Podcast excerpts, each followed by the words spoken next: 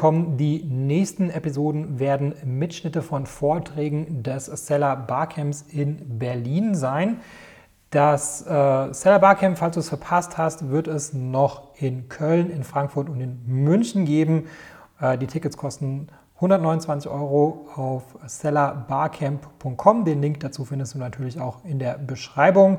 Und für dich als Hörer dieses Podcasts gibt es einen Gutscheincode und zwar Podcast, alles groß geschrieben. Damit bekommst du das Ticket für nur 99 Euro. Das war's zur Einleitung. Viel Spaß mit dem Vortrag. Ja, super, danke schön. Ähm, genau, also bei mir geht es darum, ähm, das Amazon-basierte Unternehmen irgendwann mal zu verkaufen, vielleicht um so ein bisschen ein Gefühl dafür zu bekommen, wer hat, hat aktuell ein Amazon-basiertes Unternehmen, also aktiver Händler, okay, die meisten, sehr gut. Ähm, und wer könnte sich vorstellen, irgendwann mal sein Business zu verkaufen? Alle, sehr gut, ja. okay, wer, wer, wer denkt darüber nach, ein Business zu übernehmen?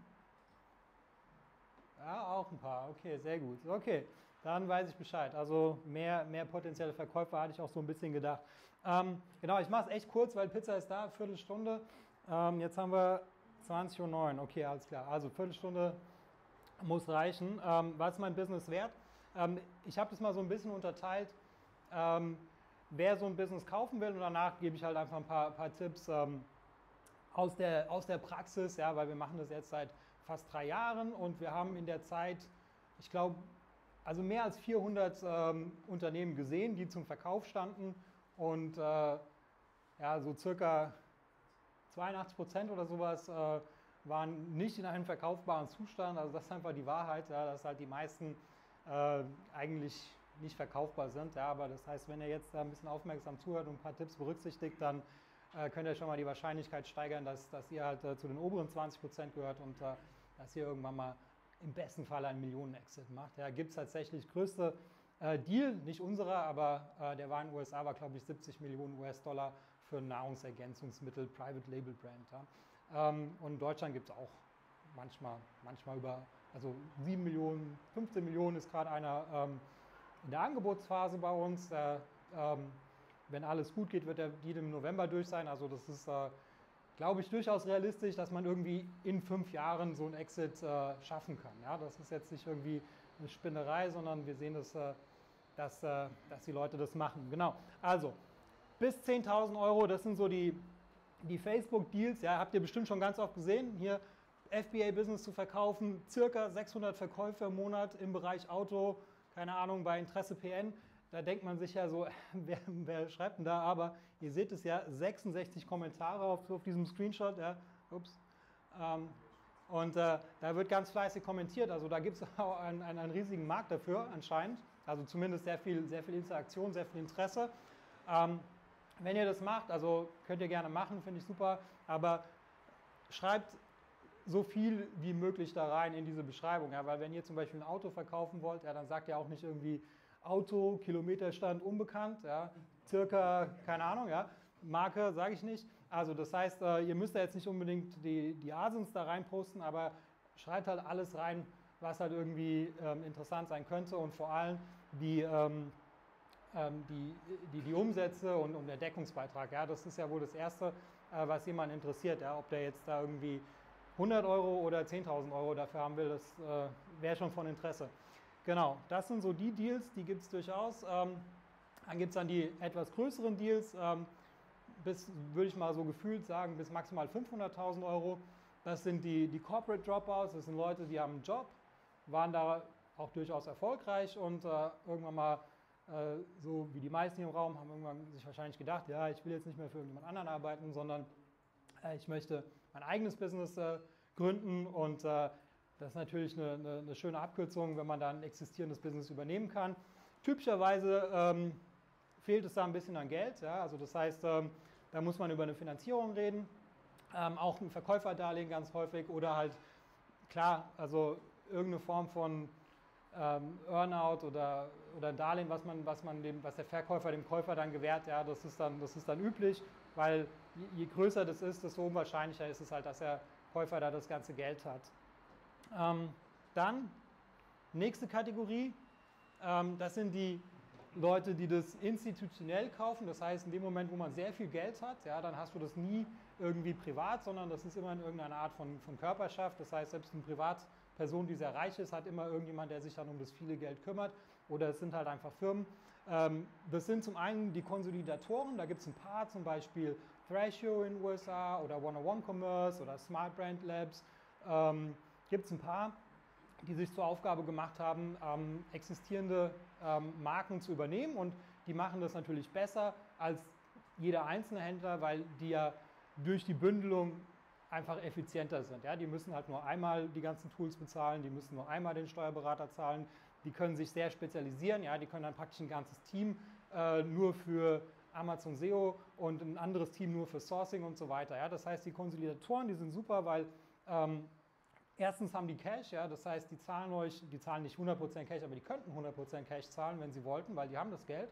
Ähm, der Nachteil ist natürlich, dass sie auch eher ein bisschen weniger gewillt sind zu zahlen. Ja, da bekommt ihr ein bisschen, bisschen niedrigeren ähm, Multiple. Multiple ähm, habe ich jetzt, weil ich es ein bisschen gekürzt habe, habe ich jetzt äh, nicht so viel dazu gesagt, aber ich sage es ganz kurz, das ist immer ein Vielfaches ähm, von von eurem Gewinn. Ja? Ähm, wobei das Wort Gewinn ist natürlich auch immer gefährlich, ähm, weil da kann man sich drüber streiten, was da alles mit einfließt oder nicht. Also das heißt, es ist eigentlich das bereinigte EBITDA ähm, und da kannst du halt drüber diskutieren, äh, was gehört da jetzt rein oder nicht. Aber im Prinzip ist es immer ein Vielfaches davon und da sind die Multiplikatoren, äh, die, die, die Konsolidatoren sind dann eher die am unteren Ende ähm, äh, gewillt sind zu bezahlen, aber dafür geht der Deal schnell, die haben das schon 100 Mal gemacht, die können das ganz schnell beurteilen, da dauert die Due Diligence einen Monat, ihr kriegt ein Angebot ähm, und äh, das ist sehr entspannt. Dann ähm, ja, gibt es einfach Leute, die ein finanzielles Interesse haben. Also wir haben zum Beispiel einen, der hat, keine Ahnung, 100 McDonalds und äh, der ist der Meinung, ihr könnt jetzt auch mal so ein E-Commerce-Unternehmen ähm, mit dazu kaufen. Der betreibt es nicht selber, der sucht sich einen, der das macht. Ähm, die gibt es auch. Ähm, für die ist es einfach nur eine Überlegung, ja, bevor ich jetzt irgendwie Aktien kaufe, kann ich ja auch irgendwie ähm, irgendeine Amazon-Marke kaufen. Die gibt es auch. Und Beteiligungsgesellschaften, äh, die sind dann aber eher so ab ja, über 5 Millionen. Äh, da ist es für die auch interessant.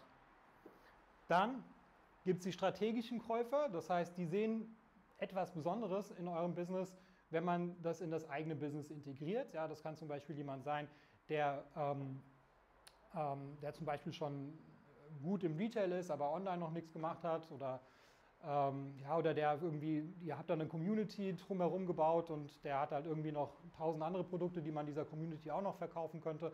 Die sehen halt irgendwas Besonderes darin und die sind super, weil erstens zahlen die Cash und zweitens äh, zahlen die natürlich ein viel höheres Multiple als die äh, zuvor genannten Käufer.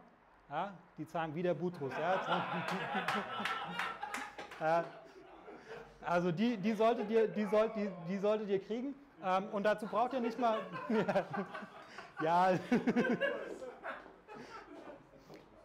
so, so stelle ich mir den vor. Ja. Also, der ja, der strategische Käufer, der kommt mit seinem Lambo und äh, packt die Geldscheine aus. Ja. Ähm, also die, die sind, und, und dazu, um, um die zu bekommen, müsst ihr nicht mal, braucht ihr nicht mal äh, einen Business Broker, sondern die könnt ihr auch selber finden. Ja. Das sind ja einfach Leute, die in eurem Umfeld aktiv sind, Wettbewerber irgendwie, die zehnmal so groß sind wie ihr und so weiter. Ja? Das heißt, die könnt ihr auch selber kontaktieren und die zahlen auch am besten, also am meisten. Deswegen ähm, das immer im Hinterkopf behalten. So. Jetzt zu den Tipps. Also jetzt wisst ihr so, wer, wer, wer kommt denn so grundsätzlich als Käufer in, in Frage. Ähm, jetzt, was, was kann man machen, um einen möglichst hohen Verkaufspreis zu erzielen? Ich habe es einfach zusammengefasst, es ist einfach eine ähm, hat keinen, keinen Sinn, die Reihenfolge. Ja, könnt, ihr, könnt euch jeden einzelnen ähm, ähm, berücksichtigen. Also, echte Kunden ist ein Traum. Ja, das heißt, wenn man nur auf Amazon handelt, dann hast du halt äh, viele Transaktionen. Aber ähm, ein Käufer liebt es, wenn ihr eigene Kunden habt. Ja, das heißt, äh, wenn die Kunden ähm, bei euch kaufen, weil das kann gerne auf Amazon sein, ja, aber ähm, ihr könnt auch alternativ die Kunden zum Beispiel per E-Mail erreichen oder ihr könnt sie per äh, Brief erreichen oder in eurer, keine Ahnung, in eurer Community, wie auch immer. Also wenn ihr Zugang zum Kunden habt, das ist immer ein ganz großes Plus. Ähm, und da könnt ihr, kann man mal überlegen, was man da so machen kann. Ja, nicht jedes Produkt ist dafür geeignet, aber wenn man ein Produkt hat, wo, wo es halt Sinn macht. Ja, also wir hatten zum Beispiel mal einen gehabt, ähm, hat dann leider nicht verkauft, aber ähm, der hatte ähm, so, so, eine Mikroelektronik-Marke und äh, das ist halt so für Bastler ist das ganz toll. Und äh, die Bastler, die wollen halt ganz gezielt bei dem kaufen und die haben sich auch alle angemeldet äh, bei dem Newsletter. Der haut irgendwie dreimal die Woche Newsletter raus. Die Leute freuen sich auf den Newsletter, weil es halt einfach für diese Bastlergemeinschaft wichtig ist. Er hat äh, zwei Mitarbeiter, die nichts anderes machen, als, als Content zu schreiben. Das lieben natürlich die Käufer, ja, weil dann ist es, der kann die zu seinem Shop schicken, der kann die zu Amazon schicken. Das macht eigentlich keinen Unterschied. So, dann Emanzipation von Amazon ist auch ein Plus, ähm, weil natürlich, also die Konsolidatoren, bei denen nicht so sehr, die freuen sich, wenn es rein Amazon-basiert ist, weil das ist einfacher für die. Also die finden das jetzt eher sogar nachteilig. Aber ähm, andere Menschen, wie zum Beispiel die Corporate Dropouts und so, die haben mal ein bisschen Angst, ne, wenn das alles Amazon-basiert ist. Das heißt, wenn ihr euch da ein bisschen breiter aufstellen könnt, wäre es ein Plus. Ähm, hier nur so ein paar Beispiele. Auch innerhalb von Amazon kann man sich ja diversifizieren, indem man halt nicht nur einen Marktplatz macht. Wenn man jetzt zum Beispiel auch Amazon USA, Amazon Europa und so, ähm, das würde, würde, könnte man auch schon als, als diversifiziert ähm, sagen. Aber bei, bei aller Diversifikation, ja, ähm, immer berücksichtigen, oh, das ist ja schlecht, die Auflösung. Ähm, also ähm, mindestens 30 Prozent eurer Sales sollen von einem anderen Kanal kommen, damit man wirklich von Diversifikation spricht. Weil viele Händler, die sagen, die haben schon verstanden, ja, Diversifikation ist wichtig, also mache ich jetzt hier ein Real, äh, Ebay, Rakuten und keine Ahnung, ja, Shopify, äh, machen wir, haben wir über fünf Accounts, ja, aber 95% der Sales sind auf Amazon. Ja. Das heißt, es ist immer noch nicht diversifiziert, es ist nur kompliziert. Ja. Und das ist ja kein Plus, das ist ein Nachteil. Ähm, deswegen, wenn ihr diversifiziert, dann sucht euch einen Kanal aus ja, und macht den richtig gut, ja, dass der das Potenzial hat, 30% eurer Umsätze zu machen. Wenn der Kanal nicht das Potenzial hat, 30% eurer Umsätze zu machen, dann könnt ihr das schon machen, weil es sind ja immerhin zusätzliche Sales, aber ihr kriegt keinen Bonus ähm, was den Multiple angeht. Ja, das ist einfach nur mehr Umsatz, ist natürlich immer besser, aber man kann davon nicht, nicht, nicht vom diversifizierten Business sprechen. Dann Marge ist natürlich immer, das ist, die Marge ist eigentlich immer so ein Indikator dafür, ob äh, das Business gesund ist. Ja, weil in dem Moment, wo die Marge halt äh, zu niedrig ist, dann kann man ja davon ausgehen, das hat einen Grund, warum die Marge so niedrig ist. Das ist wahrscheinlich der Wettbewerb. Ähm, und äh, das Produkt ist nicht wirklich äh, diversifiziert, ja, und dann geht der Preis nach unten und das will natürlich auch keiner haben, ja. Und umgekehrt, wenn die Marge hoch ist, dann muss man ja irgendwas besser machen, weil sonst hätte ja schon längst irgendein anderer versucht, äh, den Preis zu unterbieten. Deswegen, das ist so ein echt ein guter Indikator, ja. Das heißt, über 25 Prozent, da sind die Leute ganz heiß drauf, ja. Dann kriegt er nochmal mehr, mehr äh, EBIT plus mehr Multiple, also werdet ihr zweimal belohnt. Was verstehst ja. du denn unter Marge nach Abzug aller BBC-Kosten? Ja, natürlich, ja. Fixkosten und so halt, ja. Also wirklich alles. Naja, also ich meine, also das ist immer das, wir, wir, sagen halt, das ist also der SDE. Ich habe alles im Sellerboard schön eingegeben, ja. meine Kosten ja. 25% Marge. Das genau, ja. Also ich meine, was halt jetzt, also wir, man, man sagt halt, das ist immer der, der SDE, das ist Seller Discretionary Earning, ja, das ist darauf den Multiple. Ja, und darauf, da kannst du praktisch aus deinem EBIT ziehst du halt praktisch die äh, Kosten ab, die jetzt zum Beispiel nur einmalig anfahren oder die jetzt nicht notwendig, also wenn du zum Beispiel betrieblich irgendwie ein Auto hast, ja, aber das ist jetzt nicht gerade ein Lieferwagen, ähm, dann, äh, dann würdest du das nicht, nicht mit rein, also das, der, der versaut jetzt nicht deine Marge. Ja. Okay, dann der Trend ist, ähm, die Leute lieben einen Chart, der so ist, ne, von unten links nach oben rechts, ja, das ist, äh, das ist super. Ähm, 20% äh, jährliches Wachstum oder natürlich mehr ist gut. Ja? Das heißt, muss man mal gucken, wann man es verkauft. Wir hatten irgendwann mal einen gehabt, der hat irgendwie so ein, so ein Bitcoin-Produkt äh, gehabt, ja, und äh, das ging dann irgendwie, da war der Trend genau andersrum, ja, zu der Zeit. Der konnte dann auch nicht verkaufen, weil die Leute das halt einfach, die hatten einfach Depressionen gehabt, ja, wenn die da gesehen haben, oh, schon wieder schlechter, schon wieder schlechter und so, ja. Also ähm, müsst ihr mal gucken, na, wo ist da so, so der optimale Trend, ja, wo, wo geht es noch gerade so noch, geht's, wächst, wächst, wächst, ja, aber vielleicht äh, noch nicht komplett ausgewachsen. Ja? Das ist, äh, weiß man natürlich vorher nicht, aber ähm, im besten Fall wächst das Business noch. Die Schützbarkeit, das ist ja klar, haben wir schon gesagt, die Marge und so, ja. Aber warum ist die Marge? Weil möglicherweise das Produkt schützbar, Markenschutz absolute Minimum, ja. Wenn man noch weitere Schutzmerkmale hat, äh, je mehr, desto besser und je mehr man das glaubwürdig ähm, äh, vermitteln kann. Ja. Das ist Stützbarkeit können zum Beispiel auch irgendwie so die, die, die internen Prozesse sein. Also zum Beispiel, wenn ihr sagt, ihr habt irgendwie fünf Mitarbeiter, ja, dann kann ja nicht irgendeiner sagen, okay, ich mache das jetzt auch, ähm, weil dass die fünf Leute miteinander kollaborieren und der eine macht das, der andere macht das und so, ja, das siehst du ja von außen nicht, das kannst du nicht nachmachen, ja. Ähm, sowas wäre auch schützbar, ja. Also das heißt, äh, der Käufer muss einfach sehen, okay, ähm, das könnte ich jetzt nicht einfach nachmachen, weil wenn man es nachmachen könnte, dann könnte er es entweder selber machen oder wenn er es nicht selber machen würde, macht es ein anderer, aber dann geht wieder die Marge runter. Das heißt, immer die Schützbarkeit, ja. Du kaufst auch Know-how mit. Das ist ja im Endeffekt das, was du gerade gesagt hast. Ja, wenn du, wenn du, wenn du dein, dein Team da hast und so, das ist ja geil, ja, weil dann ähm, freust du dich. Dann ähm, die Abhängigkeit vom Eigentümer sollte möglichst gering sein. Ich sage euch jetzt mal ein kleines Rechenbeispiel. Sagen wir mal, ihr habt ein, ein, ein Unternehmen, so wie ihr das auf Facebook gesehen habt, ähm, sagt, ihr habt irgendwie ein, ähm, ein, ein äh, SDE von 50.000 Euro. Ja? Und äh, ihr sagt, ähm, ich möchte es verkaufen, was willst du dafür haben? 100.000 Euro. Hört sich gut an, ja? du zahlst einmal 100.000 Euro und bekommst danach jedes Jahr 50.000 Euro. Ist ein guter Deal, oder? Ja, oder? Würde, jeder machen. Ja? Und dann fragst du, ja, aber wie viel Zeit steckst du denn in dein Business rein? Und wenn du dann sagst, naja, gut, also ich meine, du musst ja immer innerhalb von 24 Stunden arbeiten, also sieben äh, Antworten bei Amazon, also sieben, äh, 24, also ich, ich, arbeite praktisch sieben Tage die Woche und äh, das ist halt schon ein Vollzeitjob, ja. So, ist es jetzt ein gutes Business, ja, weil ich meine, du zahlst 50, du zahlst 100.000 Euro und kaufst dir einen Job, wo du 50.000 Euro verdienst, ja.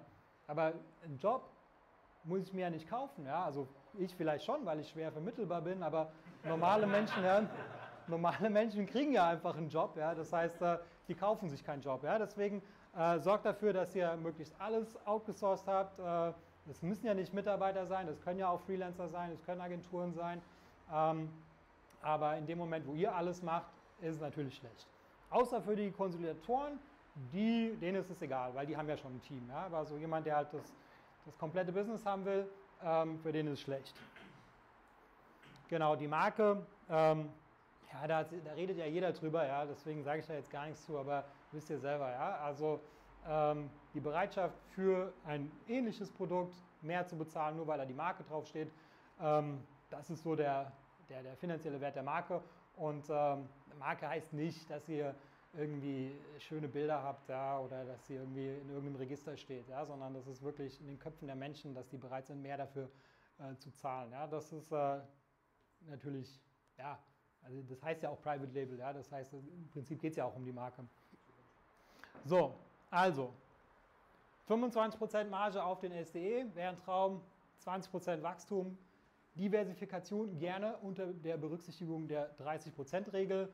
Ein Inhaber, der durch Abwesenheit glänzt, ähm, eine premium-orientierte Marke ähm, und das Alter ist auch nicht ganz unwichtig. Ja, also manchmal kommen halt Leute, die haben halt irgendwie vor sechs Monaten angefangen. Das ist ja Quatsch, ja, das will ja keiner kaufen, weil wenn, das, wenn du das in sechs Monaten machen kannst, kann man es auch selber in sechs Monaten machen. Ja, das ist äh, je älter, äh, desto besser. Ja, ein bisschen Historie äh, wäre wär gut. Ja, das heißt nicht Minimum vier Jahre, so aber ab vier Jahre gibt es dann halt irgendwie einen sinkenden Grenzwert nutzen. Ja, so fünfte, sechste Jahr ist, macht dann jetzt nicht irgendwie noch viel besser, ein bisschen nur noch. So, und dann noch ein paar Sachen. Ähm, denkt immer an die Steuern, ja. Also geht mal zum Steuerberater und sagt, dass ihr vorhabt zu verkaufen, so wie der Christoph Feuermann, der zahlt gar keine Steuern.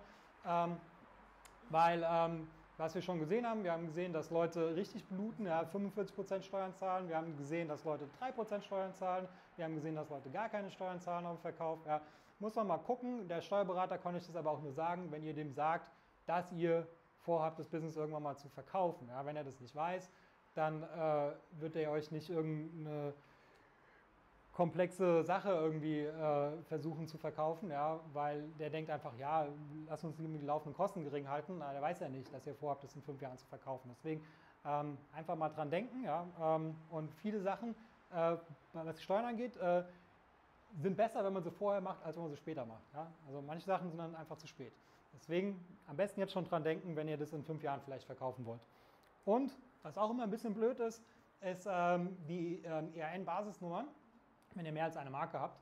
Ähm, die kann man hinterher nicht mehr auseinander äh, splitten. Ja? Das heißt, du hast immer die Basisnummer und wenn du jetzt zwei Marken hast und verkaufst eine, ähm, und die andere Marke benutzt dieselbe EIN-Basisnummer, dann habt ihr natürlich ein Problem, weil die kann immer nur einer Firma gehören. Ja, das heißt, äh, dann kauft euch lieber noch eine zweite Basisnummer, dann habt ihr hinterher ein bisschen mehr Flexibilität, kostet keine Ahnung 200 Euro im Jahr, ein bisschen ärgerlich, aber wenn ihr später mal euer Business verkaufen wollt, dann ähm, freut euch drüber. So, ich glaube, ich bin fertig. Ja, dann, genau, habt ihr Fragen? Fertig.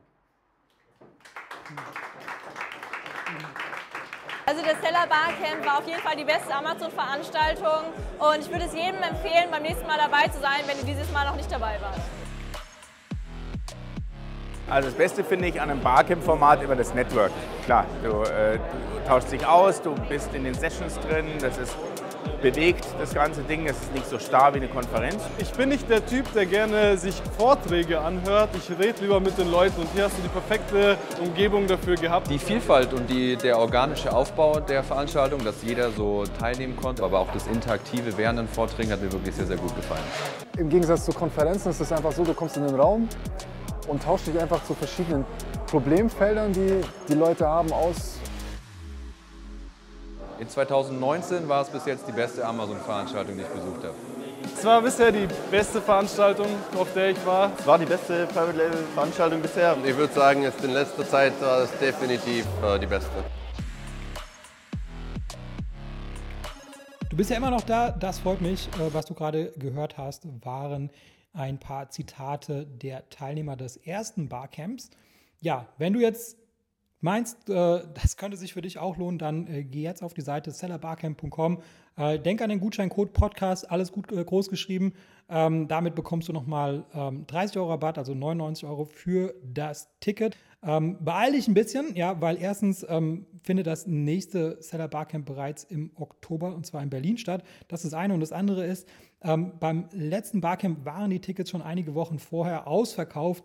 Ich gehe mal davon aus, das wird diesmal nicht anders sein oder ich halte es auch für sehr wahrscheinlich, ähm, weil das Barcamp-Format funktioniert nicht mit jeder äh, beliebigen Größe. Ja? Das heißt, die, die ganzen Räumlichkeiten äh, sind halt darauf ausgelegt, dass sie im Barcamp-Format funktionieren. Das heißt, selbst wenn ich wollte, könnte ich jetzt nicht einfach eine größere Location mieten und, und mehr Tickets verkaufen. Ähm, das würde ich gerne machen, aber dann würde halt dieses Barcamp-Format nicht mehr funktionieren. Das heißt, irgendwann mal, ähm, da hilft dir auch der, der Gutscheincode nichts mehr, wenn es keine Tickets mehr gibt. Dann gibt es keine Tickets mehr.